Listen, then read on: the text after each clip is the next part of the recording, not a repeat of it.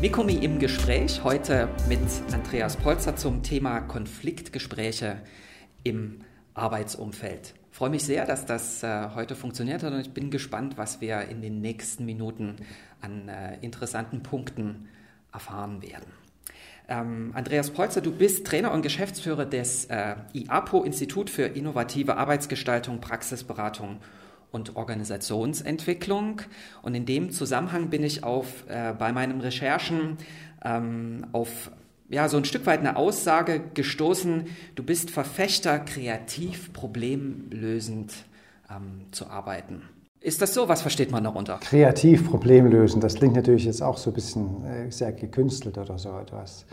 Ähm, es gibt ja immer die Frage, was hilft uns weiter? Dann kann man in die Vergangenheit schauen und kann das nehmen, was sich bewährt hat. Äh, nun ist die Frage, hilft es noch weiter, was früher geholfen hat? Und das ist oftmals dann die Krux, dass äh, eigentlich wir nach vorne schauen müssten und probieren müssten, was uns als neue Lösung einfällt. Ja, und dann muss man unter Querdenken, da muss man unter auch äh, Barrieren überwinden, die sonst im Denken sind. Ja, und das ist dann einfach kreativ oder problemlösend. Da sind wir ja schon mitten beim Thema Konflikte. Da geht es ja oft sozusagen äh, um Probleme. Und ähm, eine Aussage ist auch, Thema Konflikttoleranz braucht äh, ein Konfliktgespräch. Was ist denn Konflikttoleranz? Ich würde es nicht so alles in einem Topf werfen, was Problemlösen meint und Konflikte. Äh, Konflikte meint ja dann doch, äh, dass man unterschiedliche Sichtweisen, Interessen und so weiter aufeinandertreffen und die dann irgendwie ausgetragen werden. Im Idealfall konstruktiv, ja, im, im schlimmsten Fall halt schlecht. Ja.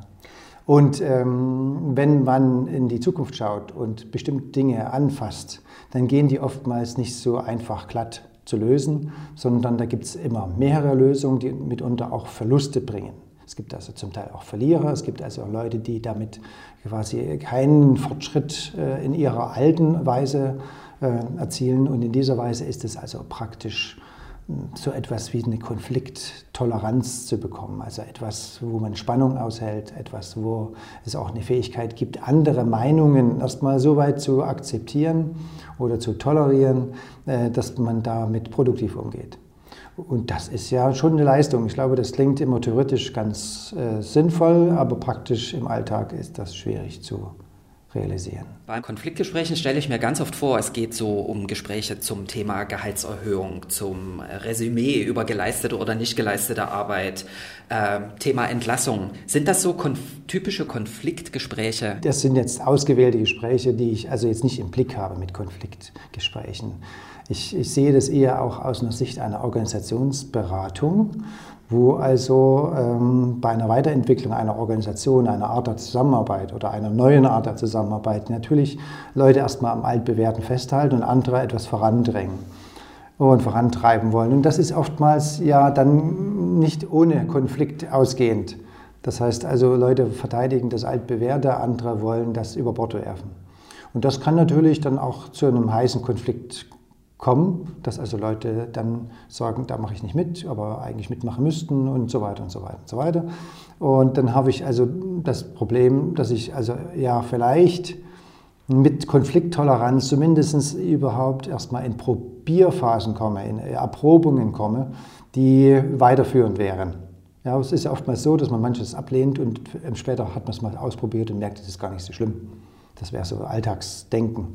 Und ähnliches kann man dann auch sich vorstellen, ist in einem Unternehmen, dass man sagt, also äh, bestimmte Dinge, die sollen nie sich verändern, aber dann, dann doch sich verändern müssen ja, was so Verantwortlichkeit vor Ort bedeutet und so weiter.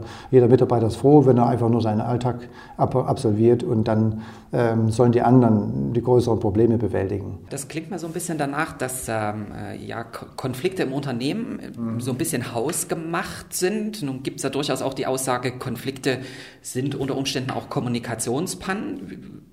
Ist das, ist das so? Also erst muss man wissen, dass die Menschen unterschiedlich sind, unterschiedliche Interessen haben und unterschiedliche Bedürfnisse realisieren wollen. Und in der Weise gibt es also immer konfliktäre oder konflikthaltige Situationen. Nun kann man eine Kultur entwickeln in einem Unternehmen, wo solche konfliktären Situationen ähm, gut gelöst werden. Das ist einfach ein Thema. Da gibt es also, ich sage es mal, Werkzeuge dazu, Vor Vorgehensweisen, äh, dass das auch nicht zum größeren Konflikt sich auswächst. Und dann gibt es natürlich auch Arten von Organisationen, wo solche Konflikte eigentlich im System eingebaut sind. Wenn ich also Abteilungen habe, wo jede Abteilung ihre Interessen vertritt, ähm, bedeutet es ja meist, dass sie ja dann, wenn sie aufeinanderstoßen, ihre Grenzen so abgleichen müssen, dass jeder was davon hat. Das wäre das normale Denken, dass man sagt, okay, ich gebe was, du gibst was und dann kommen wir gut weiter, krieg, erreichen vielleicht das Doppelte. Also es sind sozusagen so ein bisschen auch zwei Komponenten. Das eine ist organisationsbasierend, das andere typabhängig. Mann oder Frau oder Angestellter oder Chef. Es wäre ja sinnvoll, ähm, wenn wir jetzt auch in diese Richtung äh, Prozessberater schauen, dass wir einfach weniger so in, in dieser Alltagspsychologie bleiben, sondern eher in der äh, Frage, was hilft Unternehmen, Organisationen weiter, sich jetzt, sagen wir mal, solchen verrückten Veränderungen auch zu stellen. Ja, wo also es ist, äh, notwendig ist, dass bestimmte Entscheidungen äh, von Mitarbeitern vor Ort getroffen werden beispielsweise. Das ist notwendig, um den Kunden schnell zu bedienen. Aber solche Konflikte entstehen daraus, dass also der Chef ganz andere Entscheidungen getroffen hätte, aber der ist nicht, nicht verfügbar aber die Entscheidung hätte getroffen werden müssen. Also äh, ist aus Sicht des Chefs eine falsche Entscheidung, aus Sicht eines Mitarbeiters die Entscheidung richtig getroffen worden. Nun ist die Frage, wer hat Recht oder wer darf dann korrigieren oder wer muss etwas korrigieren. Und das sind Dinge, die, man könnte sagen, zum Alltag gehören. Ja, es gibt nichts in dem Sinne von, das ist das Richtige und das ist das Falsche, sondern es gibt also äh, tausend äh, Lösungen und eine muss man wählen und manchmal ist die gewählte Lösung halt dann nicht die allerbeste, die man hätte wählen können. Aber es bringt auch nichts, Konfliktgespräche zu verhindern. Äh, es, es, bringt etwas, äh, Konfliktgespräche aufzusuchen, um zu schauen, was darin gerade passiert.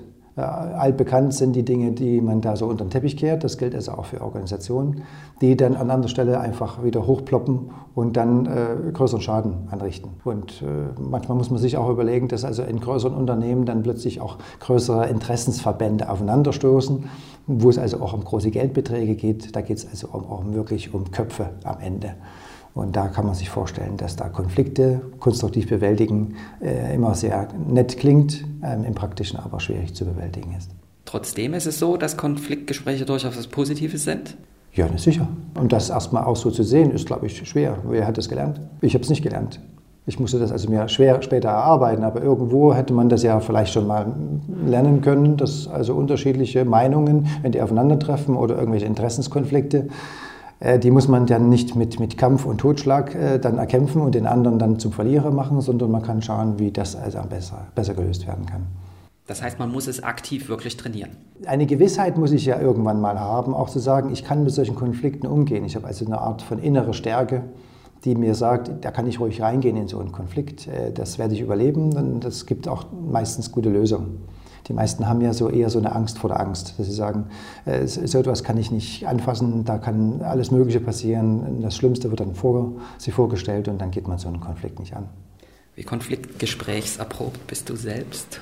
Ich konnte manche Konflikte nicht äh, aussitzen oder umgehen. Ich musste sie lösen und das bringt dann schon eine gewisse Kompetenz. Ich habe so die, die, sag mal, die Fähigkeit, äh, einerseits äh, bei Menschen immer das Gute zu sehen, also die, die Möglichkeiten zu sehen.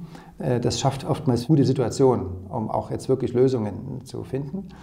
Und zum anderen habe ich möglicherweise auch so eine Art von, ja, äh, mich haut nicht so schnell nichts um. Ja. Also ich blühe dann mitunter in Katastrophensituationen eher mal auf, als dass ich dort wegrenne. Also wir nehmen mit, Konfliktgespräche ja. haben etwas Positives, man ja. muss sie äh, aktiv angehen mhm. und man kann lernen, Konfliktgespräche zu bewältigen. Genau, so ist es. Dann sage ich vielen Dank für das Gespräch. Bitte schön. Weitere Informationen zum Thema finden Sie unter mikomi-seminar.de. Dieser Podcast ist eine Produktion des Mikomi Institut für Mittelstandskooperation an der Hochschule Mittweida. Das Interview führte Lutz Schäfer, die technische Umsetzung lag in den Händen von Steve Feige.